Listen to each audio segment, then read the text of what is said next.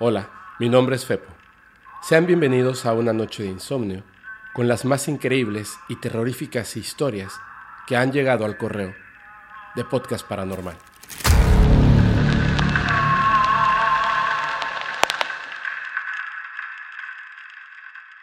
Chaneques, duendes, hombres pájaro, extrañas entidades que conviven con nosotros. No sabemos cuáles son sus intenciones pero seguramente se trata de algo macabro. Chaneques. La siguiente historia nos la envía nuestra amiga Lucero Alejandra Hernández Delgadillo. Soy Lucero y te cuento mi historia. Cuando tenía aproximadamente entre 5 y 6 años, mi papá nos trajo a mi hermana menor y a mí unos regalos eran unos muñecos, chaneques, que en ese momento estaban de moda por una telenovela mexicana de nombre Misión SOS. En fin, los chaneques venían con ciertos accesorios. Lo que recuerdo es que venían con un cetro, tres piedras de colores, rojo, verde, amarillo y un cuchillito. Mi mamá me cuenta que yo le decía que los chaneques se movían y al principio no me creía, a pesar de que ella misma encontraba los juguetes en otros lugares de donde ella los había dejado. Sin embargo, decía que se le hacía normal porque mi hermana y yo éramos muy pequeñas, y era normal para ella que nosotros moviéramos las cosas de su lugar. Mi hermana y yo dormíamos en el cuarto de mis papás. Recuerdo que una noche, uno de los chaneques estaba encima de mí. Me despertaba dándome golpes con su cabeza. Y el otro chaneque estaba encima de mis padres, con su cuchillo, sobre la yugular de mi papá. El que estaba encima de mí me decía que si no jugaba con ellos, desvivirían a mis padres. Entonces, yo me levantaba y jugaba con ellos. Sinceramente no recuerdo qué es lo que jugábamos, o qué es lo que me hacían hacer. Pero sí recuerdo la imagen del cómo me levantaba de la cama, mientras ellos ya me estaban esperando en el piso. Y esto era muy seguido. Le contaba a mis papás lo que sucedía con los chaneques por las noches, pero ellos no me creían. Entonces, mi abuelita paterna les dijo a mis papás que ella sí me creía y pidió que me quedara una noche con ella y que también se llevaría a los muñecos. Esa noche que me quedé a dormir con mi abuelita, ambas en la misma cama, me dijo que no me espantara, que no me iba a pasar nada. Puso los muñecos en el sillón que tenía en su cuarto, tomó su Biblia y la puso sobre su pecho. Yo solo recuerdo que tenía mucho miedo y me abracé de ella y me metí completamente bajo las cobijas, hasta que me quedé dormida. Después de un rato de habernos dormido, los muñecos empezaron a moverse. Le pegaron a mi abuelita y mordieron su Biblia. Le arrancaron las hojas. Ella gritaba. Yo del miedo no quise salir de debajo de las cobijas. Y mi tío, el más chico, que aún vivía con mi abuelita, fue a ver que eran todos esos gritos, y en cuanto entró, los muñecos de inmediato dejaron de moverse. Mi abuela le dijo lo que había pasado. Le enseñó las mordidas y rasguños, la Biblia rota y los muñecos tirados junto a la cama. Entonces, mi tío fue a amarrar a los muñecos y colgarlos en un árbol que estaba en el patio. Fue la solución que dieron en lo que amanecía. Cerraron bien las puertas y ventanas y nos dormimos, o al menos lo intentamos. Ya por la mañana, mi tío salió a ver a los muñecos. Estaban desatados, tirados junto al árbol. Después, le dijeron a mis padres lo que había pasado y por fin me creyeron. Mi padre tomó a los dos muñecos y en una parte baldía de la casa hizo una fogata. Tomó a los muñecos de los pies, los llevaba con las cabezas colgando cuando de repente miré la cara de esos chaneques por última vez. Y ellos hicieron una cara de burla, una sonrisa maquiavélica, que me asustó muchísimo. Así que corrí y tomé la mano de mi mamá. Pusieron a los muñecos en un bote de aluminio, taparon el bote y así pasó un largo rato. Al momento de destapar el bote, mi papá se percató de que los muñecos no se habían quemado. No les pasó nada. Entonces, vertió alcohol y los prendió nuevamente. Pero tampoco les pasó nada. Así que puso gasolina y tapó el bote. Inmediatamente, la tapa se empezó a levantar. Todo empezó a tronar muy feo. Solo recuerdo que era como si algo tratara de salir de ahí. Y por lo que mis padres estaban diciendo, lo confirmé. Decían que no era normal. No era un material que reaccionara de esa manera a la gasolina. No había forma de que tronara así de feo. Mucho rato después, por fin se habían quemado los chaneques. Aunque al acercarnos, claramente se podía escuchar pedazos de ellos que continuaban tronando, seguidos de unos pequeños lamentos que te erizaban la piel.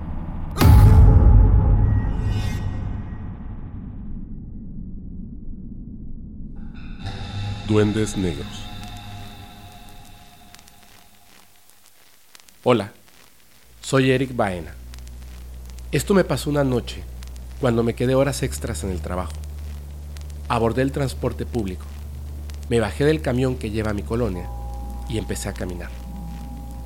El lugar donde vivo está en un cerro. Así que iba subiendo y no había nadie en la calle. Eran las nueve de la noche de pronto, vi a lo lejos que venían bajando dos niños por la banqueta del lado izquierdo. Los alumbraba la luz del poste, pero al ver más a detalle, me percaté de que no eran niños. Era una especie de sombras negras, como de unos 40 o 50 centímetros de alto, y venían haciendo movimientos extraños, como si estuvieran bailando o marchando. Tenían zapatos de tela negra con punta y un gorro negro. El mismo movimiento en fila, uno y atrás el otro. Los vi a una distancia de unos 50 metros. En el momento en que me vieron, se detuvieron. Y yo también me detuve. Me quedé aterrado al darme cuenta que no eran niños como había pensado. Del miedo no pude caminar. Di dos pasos hacia atrás y esos dos seres empezaron a correr para arriba, pero corrían muy raro, como si les pesara correr o sus piernas no se los permitieran. Cuando llegaron a la esquina y doblaron hacia la izquierda, corrí esa subida con toda la velocidad y pensé que si eran niños estarían cerca sus padres. Yo intentaba encontrar una explicación lógica de lo que acababa de ver me tardé en llegar a la esquina unos 10 segundos y al llegar arriba y voltear a mi izquierda, no había nadie. Solo estaba yo en la espesa penumbra de la calle. ¿Qué era? ¿Qué fue lo que vi? No lo sé. Quise pensar que eran unos duendes que se quisieron mostrar para jugarme una escalofriante broma.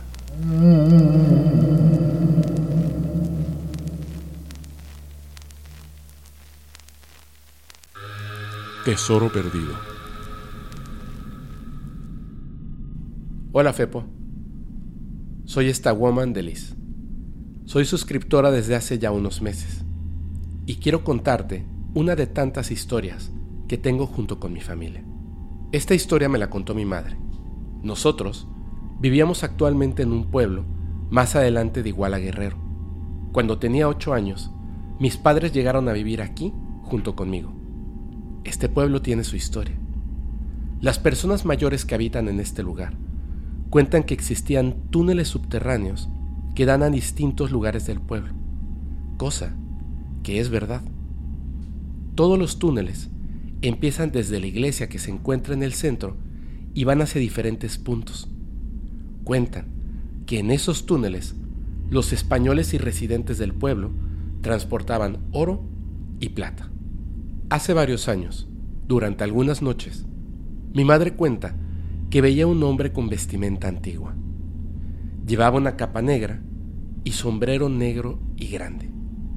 El rostro no se le podía ver, pero él le pedía ayuda para sacar algo, pero no le decía qué era lo que tenía que sacar. Una luz de colores que se asomaba en la rendija de la puerta anunciaba a aquel hombre.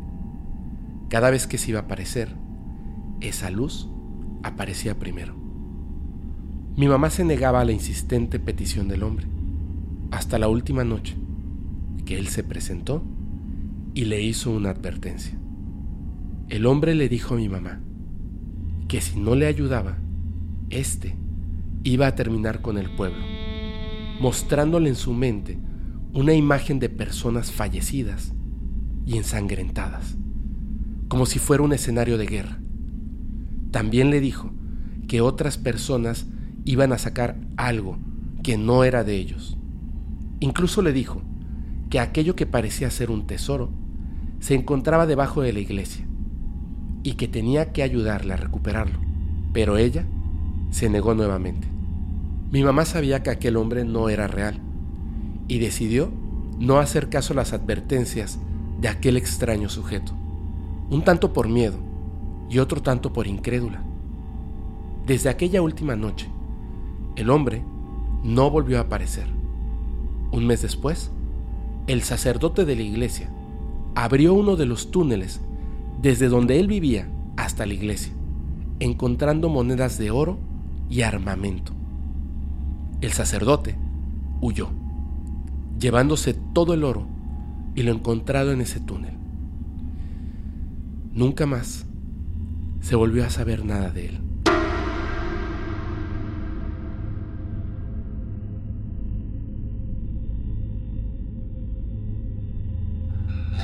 Las botellas bajo la cama. En el apartamento donde vivo pasan cosas extrañas. Sin embargo, en algunas ocasiones no les he dado importancia. Hace tiempo tuve el mal hábito de tomar alcohol antes de dormir cuando ya estaba acostada en mi cama. Como tomaba el alcohol a escondidas de mi hijo, me tomaba las cervezas y metía las botellas debajo de mi cama. Y a veces pasaban algunos días que no sacaba las botellas de ahí. Cuando las retiraba, al jalarlas con la escoba, chocaban entre ellas y hacían ese peculiar ruido de vidrio golpeando entre sí. Unos meses después, cuando ya había dejado ese horrible vicio de beber por las noches, una noche desperté repentinamente Traté de conciliar el sueño cuando de la nada se empezó a escuchar ese ruido, como si estuvieran chocando vasos de vidrio. De pronto, el ruido se escuchaba cada vez más fuerte. Yo trataba de identificar de dónde provenía aquel sonido. Mientras tanto, el ruido se intensificaba cada vez más. Ese ruido provenía de abajo de mi cama. Yo sabía que debajo de mi cama no había más botellas, pero el ruido me invitaba a asomarme debajo y enterarme de lo que era. Pero algo dentro de mí sabía que si me asomaba, encontraría algo muy malo. Varios días pasaron. El ruido continuaba. Era una invitación a que me asomara debajo de la cama. Un día vi que algo se movió y se escondió debajo de mi cama. Nunca me asomé hasta que el ruido paró.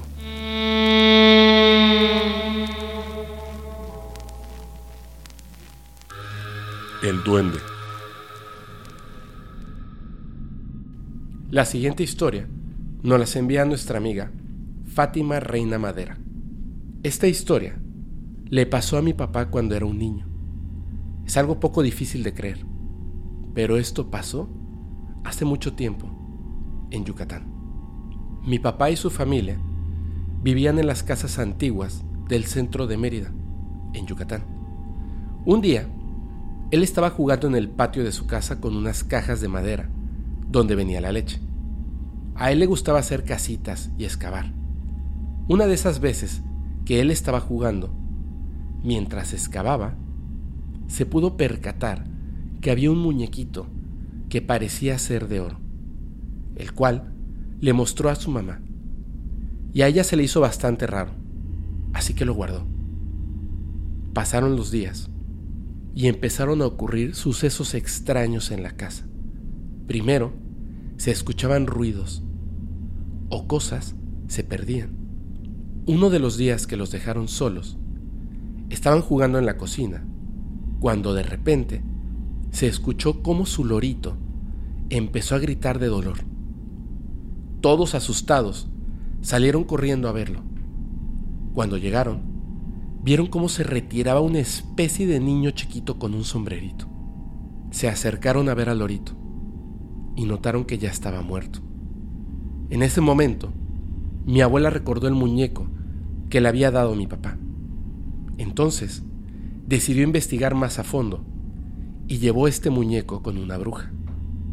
En el camino, mi abuela lo llevaba en una bolsa, pero dice que se sentía como si esta bolsa estuviera llena de piedras. Era muy pesada. Cuando llegó con la bruja, la señora le comentó que lo que tenía era un duende del terreno y estaba congelado porque un niño lo había agarrado. Ese niño era mi papá. Pasaron los días. Y mi abuela, que acostumbraba a ir al mercado, dejaba solos a sus hijos con la niñera. Una vez que se iba mi abuela, la niñera aprovechaba salir para ver a su novio. Entonces, ahí fue cuando pasó algo muy difícil de explicar. Todos estaban jugando Jaxes, cuando de repente alguien gritó, ¡El duende! y todos buscaron dónde esconderse. Cuando vieron que entró como una especie de procesión con un ataúd y aquel hombrecito del sombrero entró a la habitación. Tenía una vestimenta algo de época, su sombrerito, zapatos puntiagudos y una especie de overol. El duende abrió una especie de pergamino, se dirigió hacia el ataúd y lo abrió. Todos quedaron impactados al ver que la imagen de la niñera estaba dentro del ataúd. Asustados, salieron corriendo sin saber realmente qué estaba ocurriendo. Pero el duende quería a la niñera. Cuando mi abuela regresó, sus hijos le contaron lo sucedido, pero ella no les creyó. Acababa de ver a la niñera con su novio que había dejado a sus hijos solos. Pasaron algunos días, cuando una noche estaban durmiendo mi papá, mi abuelo y mi abuela en una cama. Eran de esas camas antiguas que tienen fierros y tornillos grandes, difíciles de quitar. El caso es que estaban acostados y escucharon un ruido. Un ruido que venía de abajo de la cama, pero no le tomaron importancia. De repente, este ruido metálico regresó. Revisaron los tres al mismo tiempo debajo de la cama. Y justo al momento de asomarse, la cama se desplomó. Alguien o algo había sacado el tornillo gigante que tenía la cama. Tornillo que era muy difícil de quitar. Después de que la cama cayó haciendo un ruido estrepitoso, se pudo escuchar al fondo de la habitación una pequeña risa, una risa malévola.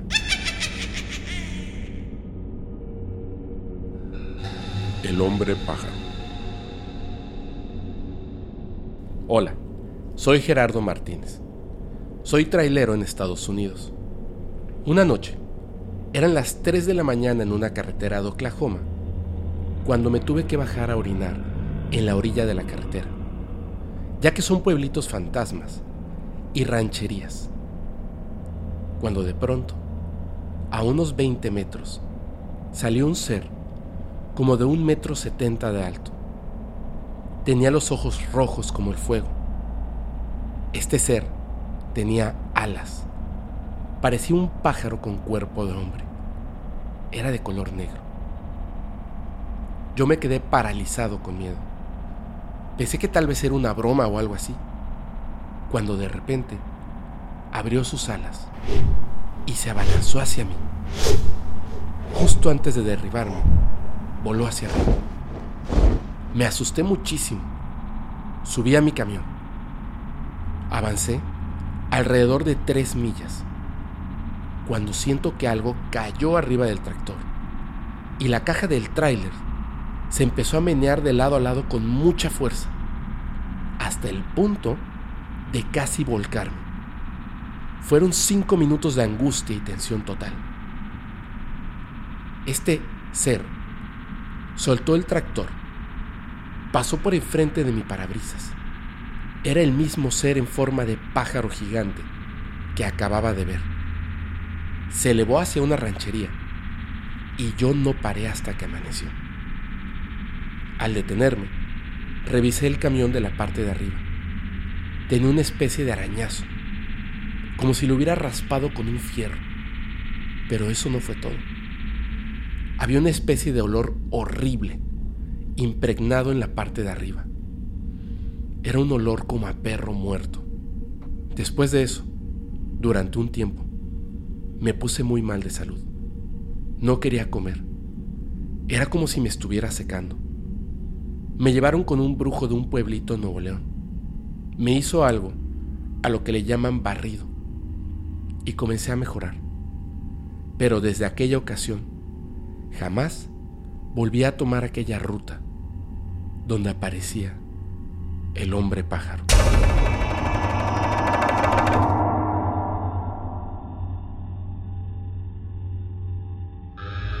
Los amigos imaginarios de mamá.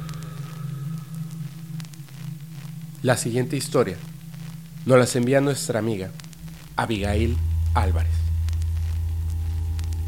Hola Fepo. Esta historia pasó cuando yo tenía 7 u 8 años de edad. Actualmente tengo 20. Mi familia y yo nos habíamos mudado a vivir al estado de Hidalgo. Durante las vacaciones, mi mamá nos llevó a mi hermana y a mí a la casa de una de sus mejores amigas, a la cual siempre le hemos llamado tía. Ella vivía en unos departamentos en Cuautitlán, Izcalli. Al llegar a su casa, estaban dos niñas y nos contó que eran hijas de su vecina del piso de arriba, que las niñas siempre iban con ella a desayunar o comer. Nos las presentó y nos hicimos sus amigas. Las niñas nos contaron que su mamá tenía tres amigos, a lo cual se nos hizo extraño, puesto que éramos unas niñas. Mi hermana y la hija de la vecina se llevaron muy bien. Mi tía había dejado ropa para meter en la secadora de casa de la vecina, así que le pidió a mi hermana y a la niña que fueran a recogerla. Cuando bajaron con la ropa, la hija de la vecina le dijo a mi tía que si no tenía una pastilla para su mamá, porque ésta se sentía muy mal. Alarmadas, mi tía y mi mamá subieron al departamento de la vecina para ver qué tenía. Y nosotras como niñas curiosas también subimos. Al entrar al departamento, la señora estaba boca abajo en una silla. Esto no lo mencioné antes, pero esta señora, que tenía tres hijas, era una bebé de meses, una niña de 5 años y la mayor de 10. Mi mamá y mi tía le preguntaron que cómo se sentía y esta señora dijo que muy mal. En eso, se levantó violentamente y agarró a su hija de 5 años que estaba dormida y la empezó a asfixiar. Claramente no era ella. Sus ojos estaban totalmente en blanco. Como pudieron, mi mamá y mi tía le quitaron a la niña y nos mandaron abajo. A los 10 minutos le gritan a la niña mayor de las hijas para que fuera y le entregaron a la bebé. Un momento después, bajó mi mamá y mi tía, muy asustadas. Nos dijeron que habían tenido que encerrar a esta señora con llave. Cuando nos mandaron abajo, la mujer comenzó a hablar muy raro. Tomó a la bebé y la sacó por la ventana con la intención de arrojarla a las vías del tren que pasa por ahí. Mi mamá se lanzó sobre la mujer, le dio una bofetada y logró quitarle a la bebé. La señora estaba como poseída, no reaccionaba, tampoco respondía a su nombre. Las niñas se quedaron en resguardo en el departamento de mi tía, en lo que el hermano de su mamá pudo llegar por ellas. Estando ahí, él intentó hacer reaccionar a su hermana, pero no lo logró. Llamó a la policía. Para cuando llegaron, ella parecía estar normal. La policía dijo que no podían hacer nada. Y se fueron. Las niñas se fueron con su tío y la mujer continuaba encerrada en su departamento. Toda la escena que acabábamos de ver había sido impresionante. Asustados, decidimos dormir todas juntas en la sala. Durante la madrugada, se escuchaba que había como una fiesta o reunión en el departamento de esta mujer poseída. Se escuchaban risas y carcajadas de personas, pisadas de tacones. Lo extraño fue que nunca vimos subir a nadie. Nunca vimos llegar invitados. Nunca vimos llegar visitas a su casa. Tampoco nadie se retiró. Más tarde, en la madrugada, se escuchó cómo abrió su ventana y aulló. Obviamente sabíamos que era ella, ya que los perros no se permitían en estos departamentos. ¿Recuerdan a los tres amigos? La niña mayor nos contó antes de que todo esto sucediera que los tres amigos de su mamá eran malos, que siempre estaban con ella, que a veces escuchaban hablar a su mamá y pelear con estos amigos. Su mamá decía que estas tres entidades le exigían que desviviera, que desviviera a sus hijas.